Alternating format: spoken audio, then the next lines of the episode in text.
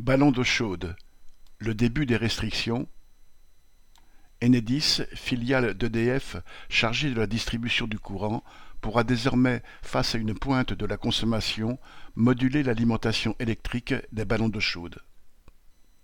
Cela ne pourra concerner qu'une partie des clients, un peu plus de 10%, ceux qui ont un contrat heure pleine heure creuse avec une puissance inférieure ou égale à 36 kVA. Chez ceux-là, en cas de pic de consommation menaçant le réseau, le chauffage des ballons pourra être interrompu entre 12h et 14h.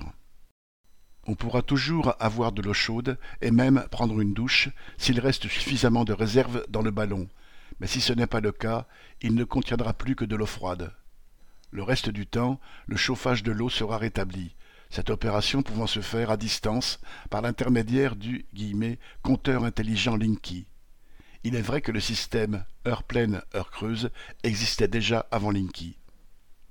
Cette menace de restriction est donc pour le moment limitée, mais elle pourrait ouvrir la voie à d'autres, plus sérieuses, dans tous les domaines d'ailleurs. AV